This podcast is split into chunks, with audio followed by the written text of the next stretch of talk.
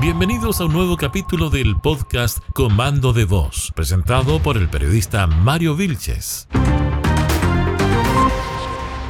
Hola, ¿cómo están? Soy Mario Vilches, bienvenidos a Comando de Voz de día martes y me acompaña el convencional constituyente Ricardo Neumann, más conocido como el profe Neumann. ¿Cómo está Ricardo?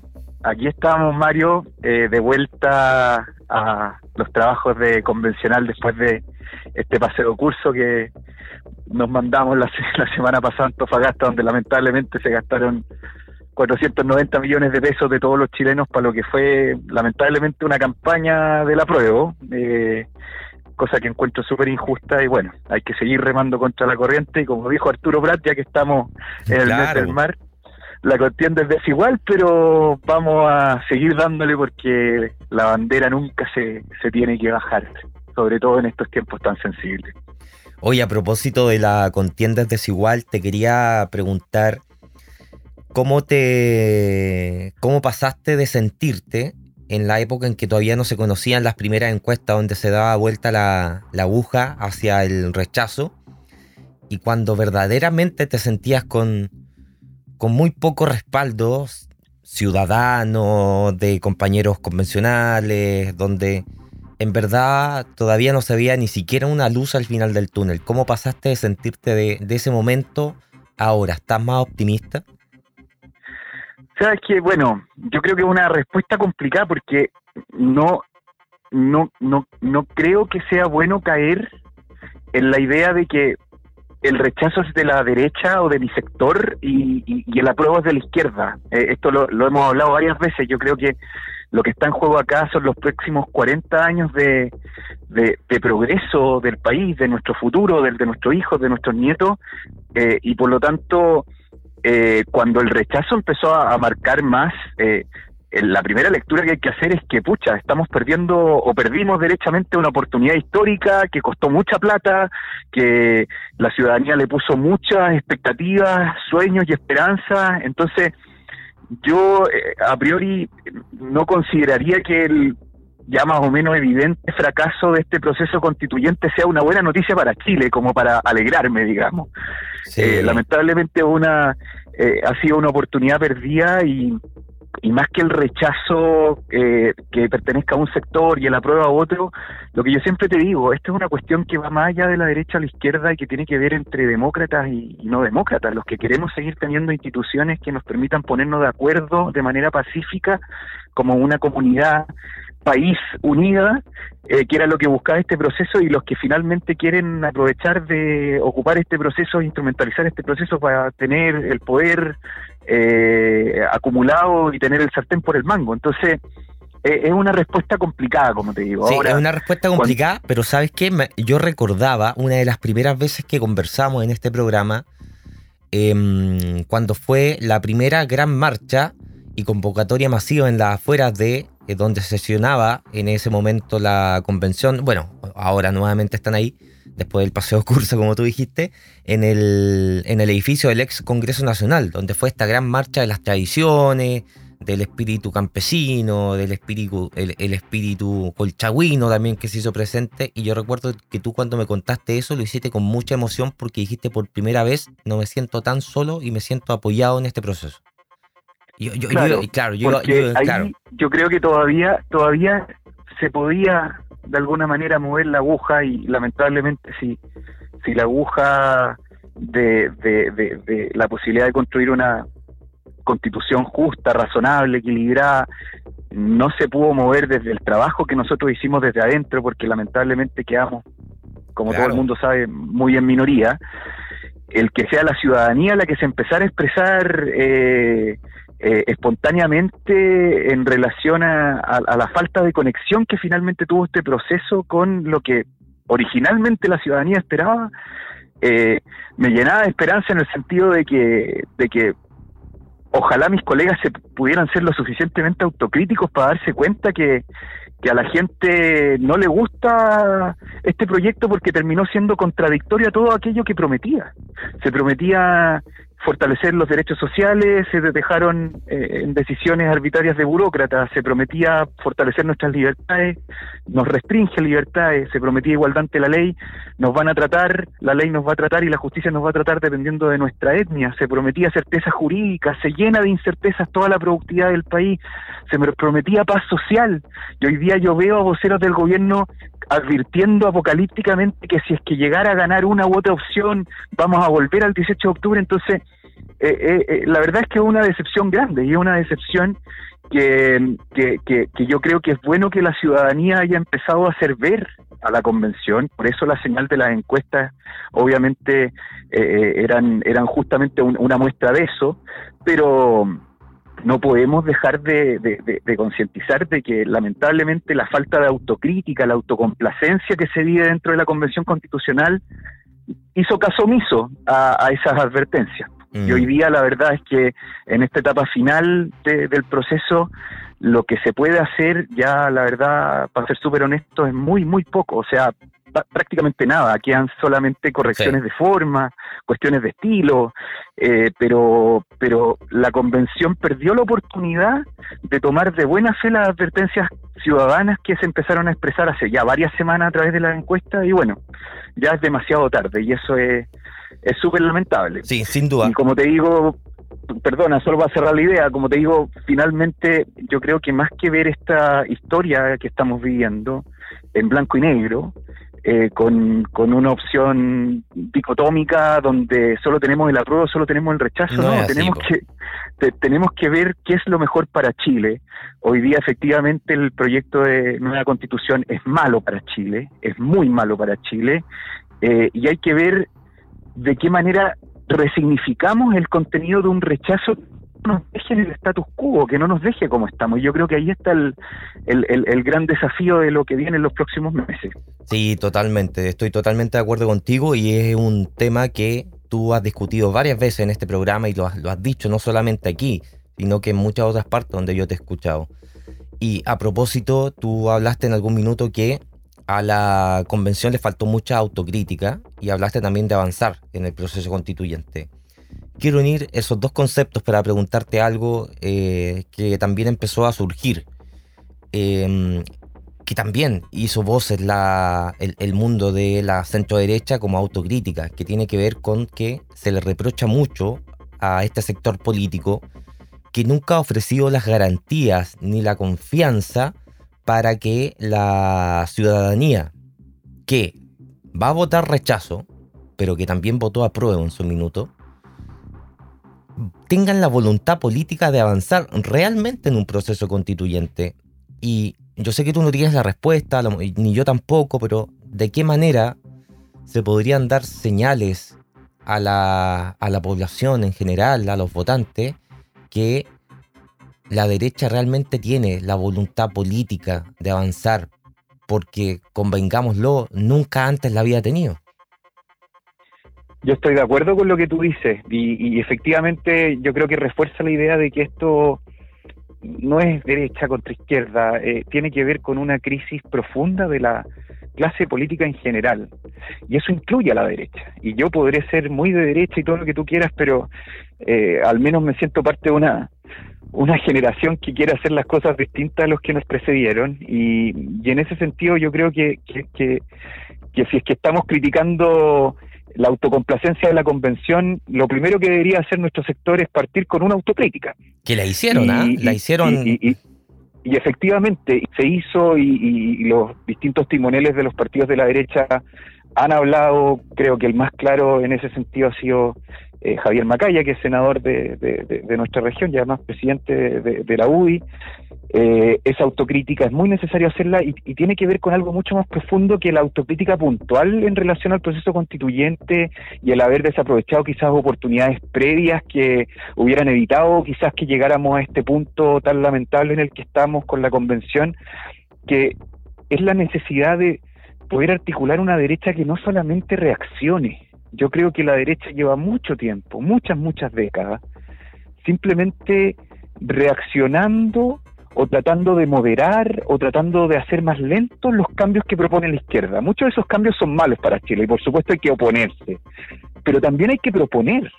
Y yo creo que un problema grave que ha tenido la derecha en estos probablemente últimos 30 años es que eh, la derecha creyó que el, el, modelo de progreso y desarrollo de Chile se explicaba por sí solo porque los gráficos lo decían, porque las estadísticas demostraban que efectivamente estábamos viviendo mejor que antes, pero los modelos de desarrollo no se explican por sí solos. Se tienen que ir actualizando, tienen que generar conexión y empatía con una ciudadanía que, que, la verdad es que evidentemente quedó descontenta, y ahí es donde yo creo que está la autocrítica eh, que, tiene que seguir profundizando una derecha que lamentablemente se quedó en la reacción y no en la proposición.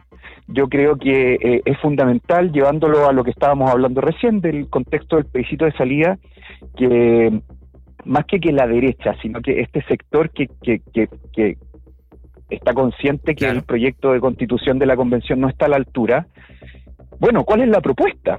Y yo creo que de ahí justamente viene el tema de la credibilidad. Y yo creo que ahí es donde está la clave. La credibilidad de la derecha no se va a dar porque la derecha diga, ah, no, es que ahora sí queremos los cambios.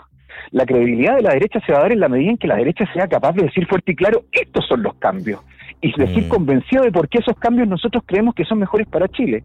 Y bueno, yo justamente estoy trabajando junto a otros convencionales jóvenes en, en, un proyecto que se llama La Otra Constitución, que, tiene como objetivo principal es, tratar de, justamente eh, no solamente quedarnos en la crítica al mal proyecto de la Convención, sino empezar a proponer cuál sería el cambio razonable que Chile se merece en el caso eh, especialmente que gane el, rechazo el 4 de septiembre. Oye, eso está súper interesante lo que está señalando, porque... Eh, Javier Macaya, presidente de la UDI, dijo, estamos dispuestos a avanzar pero también entendemos que no nos crean, que porque llevamos mucho tiempo poniéndonos, y de hecho lanzó por ahí una frase eh, diciendo que estamos dispuestos a cambiar los dos tercios de quórum para eventuales nuevas reformas constitucionales. Y por ahí el presidente del Senado, Álvaro Elizalde, le respondió y, dice que valora la propuesta de Macaya, pero dijo a la hora de los que hubo, se echan para atrás. Mira, esa era más o menos la, la pregunta difícil que te tenía, pero tú ya me la respondiste, me dijiste, ¿Qué necesitamos para que nos crean? Y, me, lo, entregaste en bandeja. Eh, tenemos una propuesta constitucional eh, sobre la mesa que estamos trabajando. Y eso me parece súper interesante. Me parece súper interesante. Hasta ahora lo que ha llegado un poco la, la, la, la, cúpula partidaria, por decirlo de alguna forma, no lo quiero decir en términos peyorativos, es claro. simplemente a propuestas de mecanismo sea, llevamos ya dos, tres semanas diciendo, mira, si, si gana el rechazo, las opciones serían una comisión de expertos o el mismo Congreso o una convención 2.0. Hemos conversado eh, en capítulos anteriores claro. Eh, las cosas buenas y cosas malas de cada una de estas propuestas. Hoy día sale también una propuesta de decir, bueno, y para que los cambios sean más fáciles, cambiemos los quórum, etcétera pero si te fijas son puras propuestas de mecanismo, son propuestas de procedimiento. Sí. Está muy bien, obviamente eso aclara la película, pero es momento, creo yo, de empezar a complementar esas propuestas constructivas de procedimiento para llegar a tener una constitución decente y no como la que está saliendo de la convención, con contenido con propuestas concretas, más allá de cuál va a ser el mecanismo o los mecanismos. Y ahí, como te digo, yo creo que también está la oportunidad, y te lo digo muy sentidamente, porque llevo varias semanas como eh, preparando con, con, un grupo muy muy interesante de convencionales y de, y de gente en general joven, eh, que no todos somos de derecha además, eh, propuestas concretas, eh, una constitución que efectivamente pueda poner a los políticos y al poder político al servicio de las personas y no al revés, una constitución que pueda modernizar el Estado, que el Estado no nos pelotee, no nos tramite, un estado, una constitución que ponga el foco en la capacidad asociativa que tienen las personas para resolver problemas públicos que no son monopolio exclusivo del Estado, porque las personas saben mucho mejor que el burócrata estatal cómo educar a sus hijos, dónde atenderse en salud, cómo eh, elegir eh, el mejor administrador de sus pensiones, eh, en, fin, yo creo que eso es lo que tiene que necesariamente venir ahora. Y este problema de credibilidad que tiene una derecha que efectivamente yo creo que se la merece, porque es evidente que en el último tiempo solo reacciona y no propone, bueno, ese tema de credibilidad se resuelve con propuestas concretas y serias para un futuro de Chile que, sea esperanzador y no como el que nos está dando el borrador de constitución de la convención. Solamente para... No, no, pues ¿qué, estoy haciendo? Si ya es hora de pasar a nuestra, nuestra segunda parte del programa, que tiene que ver con el profe Neumann. Ya se acabaron las preguntas, las preguntas difíciles, mi señor Neumann. favorita, mi sección favorita. Sí, mire, la, la, la, primera parte era la más complicada, pero ya, ya la pasó, profe. Ahora, ahora, ahora viene la parte que a usted le gusta. Está bien, Me pero... siento en terreno más seguro, eh, eh, por lo menos es una cosa más técnica que, política.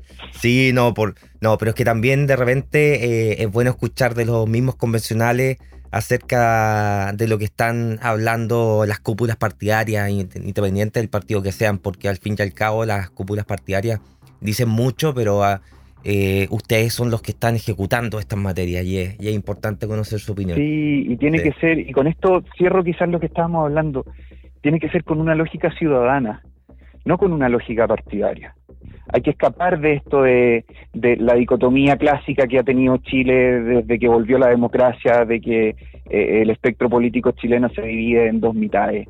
Aquí estamos hablando de la norma jurídica más importante que nos va a permitir seguir viviendo no en democracia, eh, con una posibilidad de crecer como país, de equilibrar el cuidado del medio ambiente con la productividad, de poner, como te decía antes, la, fuerza política al servicio de las personas, etcétera. Y, como te digo, eso no necesariamente es algo que solo comparta un sector. Yo creo que eh, la derecha y varios más en una izquierda que también se considere democrática pueden participar de una cosa que más que de políticos tiene que ser de ciudadanía.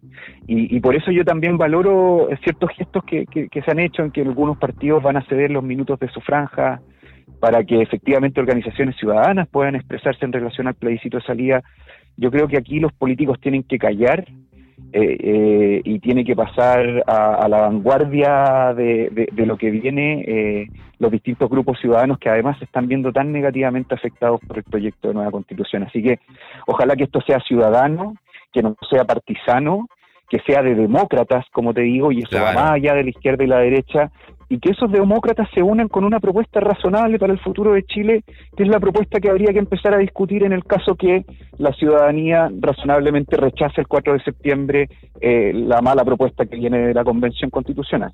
Estamos conversando con don Ricardo Neumann, abogado constitucionalista y también representante eh, del Distrito 16 en la Convención Constitucional. Convencional Neumann, bueno, en realidad ahora, profe Neumann, le voy a hacer dos preguntas en una, en, considerando el tiempo, eh, que tiene que ver con en qué está la convención esta semana, específicamente en qué está la comisión de preámbulo, que en la que tú participas, y ligado inmediatamente a eso te quiero hacer un comentario. En la semana, hace un par de días, leí en la prensa una iniciativa que se propuso no, estoy seguro si se aprobó o no, quizás tú nos puedes aclarar eso, que eh, fue presentada a la comisión de preámbulo y que a mí, a mí me pareció una de las mayores extravagancias que he escuchado en esta convención, que no han sido pocas, pero ya me pareció la cuestión menos aterrizada del mundo y con cero sentido de la realidad y de la practicidad. Te la voy a leer, dice, mira, es un pequeño artículo que encontré en Tele se dice, entre, los textos que serán sometidos a votación se encuentra la iniciativa 277.2, que plantea como preámbulo que, y aquí abre comillas, conscientes que vivimos en una existencia unificada, en una integración de naturaleza cuántica, planetaria y cósmica, y que todas las personas conformamos una sola familia humana anterior a cualquier estado a mí la cabeza, Ricardo, ¡pum! Me explotó cuando leí esto. Dije, eh, eh, no sé, no, no. Como te digo, eh, pues, es tan extravagante que yo no sé si es genial o es pésimo. ¿Qué opinas tú? Mira, yo creo que es parte de lo que termina siendo la introducción absurda de un proceso y un texto que es absurdo. O sea, no podemos esperar de un preámbulo, de una introducción, de un texto constitucional que tiene muchas ridiculeces, un preámbulo que no participe de esa naturaleza, porque si no, no sería un preámbulo, digamos, que, que, que, comparte la lógica del texto que está introduciendo. Pero Ricardo, tú que, está, tú que estás en esa comisión, ¿qué dices? ¿Qué cosa? Cuando se, cuando se plantea, ¿qué te pasa? Me, tocó de hecho comentar este tipo de normas y otras que está el lenguaje inclusivo, que parte diciendo somos humanes. Eh, bueno, y hay un montón de extravagancias que podríamos comentar, pero eh, finalmente eh, yo creo que no podemos esperar mucho más de la introducción de un texto ridículo que ridiculeces como esta. Eh, y nosotros presentamos eh, la semana pasada una propuesta de preámbulo más sobria, eh, más cortita, que no tuviera tanto adjetivo rimbombante y tanto maximalismo. y bueno, la rechazaron de plano, por supuesto, como lamentablemente ha pasado con varias de las propuestas que, que nosotros hemos hecho muy de buena fe por el bien del proceso. Eh, nosotros habíamos presentado una propuesta que decía que finalmente este proceso constituyente tenía el objetivo de reencontrarnos como comunidad política en un ambiente de paz, pero que esto lamentablemente no se va a lograr con las normas que, tiene el borrador de constitución, porque básicamente esas normas, más que reencontrarnos como sociedad, eh, nos dividieron en añicos territoriales, en añicos culturales, donde ya la misma idea de lo que es Chile quedó súper subjetivizada, eh, en añicos institucionales también, donde el contrapeso de los distintos órganos políticos quedó muy desequilibrado. Entonces, que, bueno, y terminaba nuestra, nuestro preámbulo diciendo, bueno, finalmente Dios, eh, la patria y la historia eh, dirán o juzgarán si finalmente este fue un proceso que le dará a Chile un futuro esplendor. Nosotros creemos que no y por supuesto como fue una, un preámbulo más honesto, más crítico, lo rechazaron de inmediato. Y mm. quedaron estos preámbulos que, como te digo, participan de la misma naturaleza maximalista rimbombante que tienen los artículos que están tratando de hacer introducción. Por lo tanto, a mí no me sorprende el que se estén dando esas cosas porque básicamente es seguir la misma dinámica, la misma lógica en la que lamentablemente hemos estado metidos los últimos 10 meses. Sabes, para, para ir eh, un poco cerrando esta conversación, eh, considerando que hoy, hoy día vamos a tener un capítulo un poquito más corto, te quería preguntar también sobre uno de estos artículos que se presentaron a la comisión de preámbulo, uno que a mí me hizo recordar bastante cuando aquí explicamos, en esta misma sesión del profe Neumann, lo que significaban los significados vacíos, ¿ya? Porque en dos líneas de una propuesta, imagínate, solo dos líneas, encontré ocho adjetivos que no sé cómo los va a interpretar la ley. Y, y esto es lo último que te quiero preguntar. Y dice, mira, la iniciativa 433.2, y abro comillas, el Estado que constituimos es social, biocéntrico, de derecho, plurinacional, inclusivo, solidario, afectivo y ecológico. Ocho. Ocho adjetivos en dos líneas.